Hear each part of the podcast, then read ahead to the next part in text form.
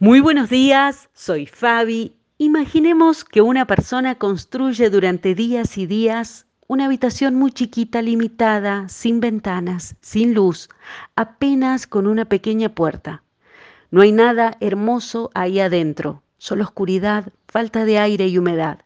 Después pone una silla en el medio, un cartel en la puerta que dice futuro, entra, cierra la puerta y se sienta ahí por horas y horas, sintiéndose prisionera de alguna manera, ahogada, angustiada, pero se queda en ese lugar que le hace mal, aún pudiendo levantarse de esa silla y abrir la puerta y salir al aire libre, a la luz y respirar.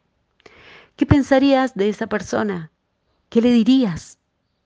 Hay días en que somos esclavos, prisioneros de nuestra propia creación, de nuestra propia habitación y pensamos escenarios futuros en nuestra mente preocupada que terminan formando tormentas de miedo en nuestro interior. Lo que más temía me sobrevino. Lo que más me asustaba me sucedió. No encuentro paz ni sosiego, dice Job capítulo 3. Él sabía lo que era estar en medio de una habitación sin el oxígeno y la luz de la paz de Dios. Y yo también lo sé. Por eso cada mañana me aferro a las promesas de Dios, diciéndole a mi alma, alma, enfócate en el hoy. Dios está en el futuro y Él te ama. Fabi, si eso sucediera, Dios ha prometido no fallarte ni abandonarte jamás. Esa es la verdad de Dios. Es común y humano preguntarle a Dios lo que no comprendemos y a veces sentir dudas y frustración. La clave es a dónde estamos llevando y dejando semejantes cargas.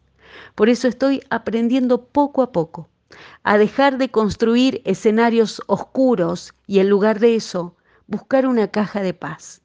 ¿Qué es esto? Es una idea que se me ocurrió a mí porque me sirve. Tal vez a vos te, sirva o se te ocurra alguna otra. Pero es una caja no muy grande que tiene un rótulo y en ese rótulo le escribí la palabra paz. Y ahí guardo promesas de Dios escritas, que son tesoros de su palabra viva y verdadera, y que traen paz a mi mente y corazón cada vez que lo necesito. Y pienso cómo se sentiría nuestro día si ya no pasáramos tanto tiempo en nuestra propia prisión de una mente preocupada y anticipatoria. ¿Cómo sería nuestra mañana si saliéramos de ahí y nos tomáramos de la mano de la luz del mundo para avanzar el próximo paso?